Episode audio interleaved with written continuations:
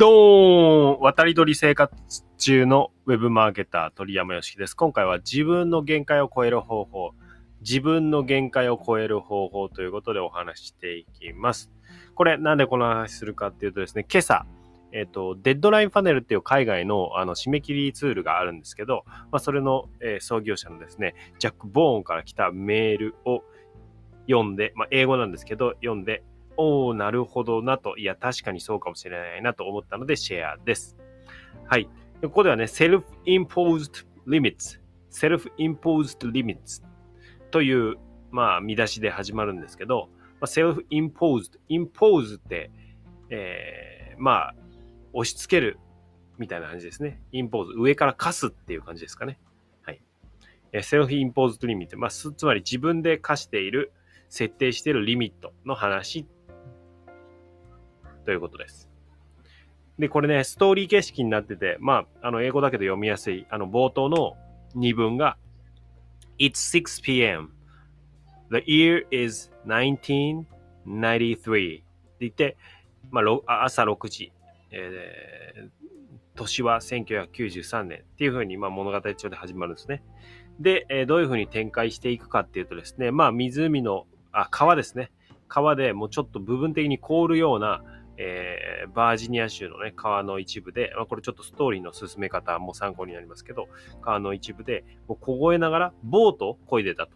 まあ、クルーの一員で、えー、8人ですね、チームメンバーがいて、えー、一緒にこう苦しんでボートを漕いでたと。で、えー、1000ヤードをもう自分たちのできるだけ早く、えー、漕いで、1000ヤードですね。えー1000ヤードって1ヤード3、40センチぐらいですか？ちょっと僕ヤードの単位分かってないんですけど、ってことは300、300メートルぐらいってことですかね。あ、違いますね。1ヤード、うんと、0.91メートルなので、なので、まあ、ほぼ、えー、まあ、1000ヤードって言ったら簡単ですね。つまり914メートルということになりますが、じゃあ、えー、1キロ弱の距離を、えー、漕いだと。で、そうすると、Okay, gents, that's your fastest time of the year. Congrats! ということで、コーチがですね、えー、1年でもう最高の速度だったよと。おめでとうって声かけるんですね。やりましたと。で、えー、やったと。Good job って言って、こうメンバーでね、言い合ってたらですね、コーチがあんまりハッピーそうじゃないと。どうしたんだって思ったら、コーチがですね、ボート向き変えて、反対に戻して、もう一回やるよって言うんですね。それに対してこの彼、ジャックは、なんてことだと。What だって 入ってるんですけど、なんてことだと。でも耳を疑うと。もう一回やんのかと。マジかよと。で、これやれなくて、うーと、最速出せないんだったら、えー、あと1時間練習をすることになると。うん、やるのかと。でももう本人は、いやいや、ファステストって今ファステストで1年で出したわけだから、それでもうめっちゃ疲れ切ってると。息ぜ、ぜいぜい、ぜいぜい言ってると。そんな中やんのかというので、まあもうコーチが有無を言わせず、もう言ったし真剣に言ってるのはもう感じてるんで、もうやると。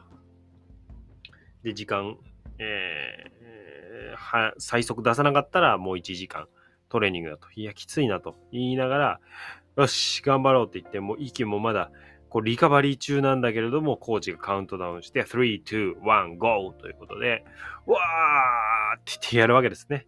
もう必死に。で、もうフィニッシュライン切って、でも崩れ落ちるわけですよ。でもう酸素くれ。って感じでは、ってもうもう叫ぶぐらいのもう叫べもしないですね。疲れちゃって。ってやって、で、どうだったかっていうとですね、なんと、コーチ、時計見て、You beat your time, nice work というんですね。You beat your time. beat ってまあ、打ち負かすってことですけど、タイムを打ち負かした。つまり、超えたってことですよ。You beat your time, nice, nice work. だからタイム超えて、で、なんとかこうね、リラックスしたと。うん。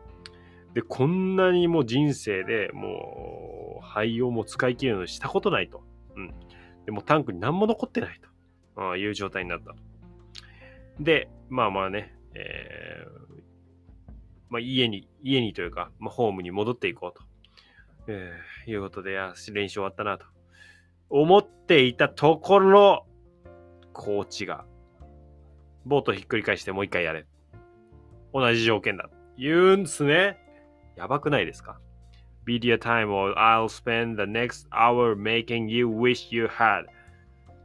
ということでね、もう1時間練習させるぞと。もし、時間切らなかった。Oh my god ですよね。うん。This dude's、えー、statistics って書いてあるんですけど、もうすごいと。サディストだなと。でももう、あの、もう真剣に言ってるの分かってるんで、もう60秒間休憩した後、ボートターンして、でも、本当に、ゼーハー言いながら、えー、カウントダウンが始まるわけですね。3、2、1、GO。うわーってもう、なんかもうこのね、ジャックは、こう書いてるジャックはですね、もう世界がね、縮んでいくように見えたと。で、もう、チームメイトといるような感覚がなくなって、でもう、もうネガティブな考えが浮かってくる、浮かんでくると。つまり、だこれはもうできないなと。タイム超えられないなと。で、一方で、いや、もうそんな黙れ、もうやるんだ、みたいな。いや、もうきつい。やめてくれ、と。えこれやる必要ないよね、と。なんでこんなやるの？っていう声と戦いながら、いや、もう黙れと。もうやるんだと。もうやる気はないと。もうとにかくやる。もうできるかどうかじゃなくて、やるというふうに進んでいって、フィニッシュラインを超えるわけですね。で、もう本当に完全に何もないと空っぽになったという状態でどうだったかっていうと、コーチが、えー、見上げて、Well, guys と笑ってるんですね、コーチが。You did it! Head on back to the boathouse. You did it! Head on back to the boathouse ということで、head ってまあ頭ってことで向かうってことですけど、やったよと。あのボートハウスに戻るように迎えと。That's the day I learned uh, first hand this valuable lesson ということで、この価値ある学びを得た日だったと。で、その価値ある学びっていうのは何なのかっていうと、これは今日のヘッドラインですね。Most of your limits are self-imposed. これです。Most of your limits are self-imposed. ということで、 えー、あなたのリミットのほとんどは、すべては、自分で課しているものだということですね。はい。まあこれ言われれば当たり前なんだっていうんだけれども、ここでね、二重に学びたいのは、もちろんこれね、ストレートに、いや、ここ自分でね、限界化してるから、こうできるかどうかじゃなくて、やるかやんないか。うん。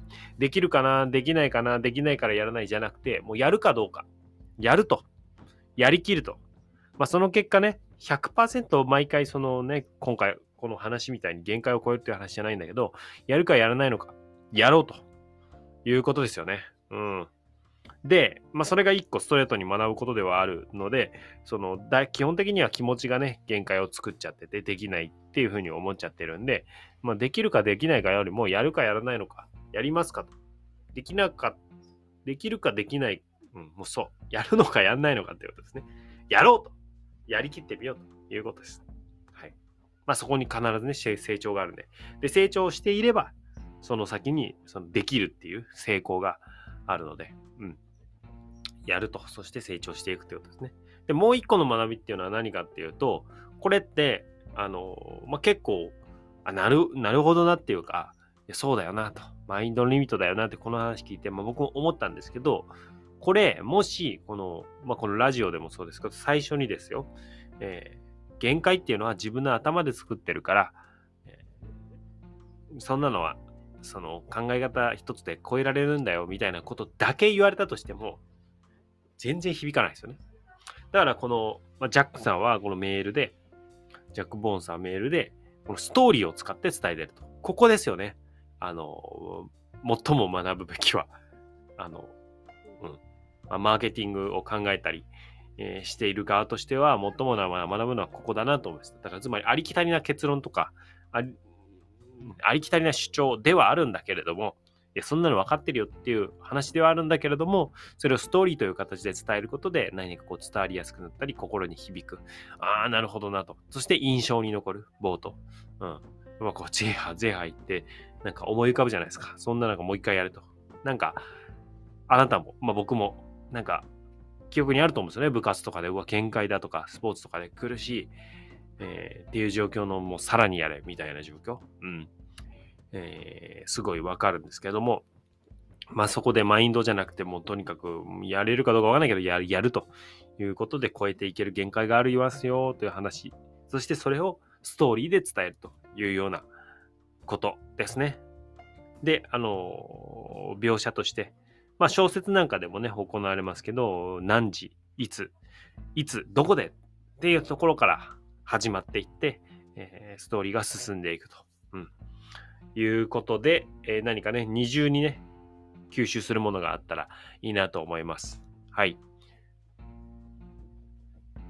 ということで今回は自分の限界を超える方法ということで、一つ目の学びは自分の限界作ってるのはマインドでしかないので、自分が作った限界でしかないので、それができるかな、できないかなってマインドで考えるとできないになるんだけども、まあ、やるかやんないのかっていう方を重視して、とにかくやると。で、その中で成長していれば、あの、できなかったら意味ないって思いがちですけど、やるっていうことで、え本気でやることでの成長っていうのは、成長していれば、結果的にできるようになっていくというような話が一つ。で、もう一つは、えそういう、まあ、大切なことだけど、そのまま言ったらなかなかふーんっていう感じで響かないことは、ストーリーの中で、まあ、もちろん発信する側としては自分の体験ベースで伝えていくということで伝わりやすくなるというようなお話でした。はい。これも二重にね、僕がストーリーというか、僕がこれそのまま言われても伝わらないけど、こうやってストーリーで伝わると、えー、響いてきますよね。というところの、まあ、まさにリアルタイムの実体験から伝えたということでも、二重にストーリーになってるかなと思いますが、何か人に伝えたいとき、ストーリーにして伝えてみる。そして、えー、何かできないなと思ったときは、結局、マインドがえー、ブロックしていて、そのマインドっていうのはま簡単に変えられ変えることはできないと僕は思ってるんですけども、えそれを変える変えないっていう問題ではなくて、えやるのかやらないのかっていうことだけに集中するということですね。はい。以上、何か参考になれば嬉しいです。僕も、え自分でね、自分に限界を作っているところはきっともう無意識にね、あるんだろうと思うので、えー、できるできないではなくて、やるのか、やらないのか、やっていってみようと。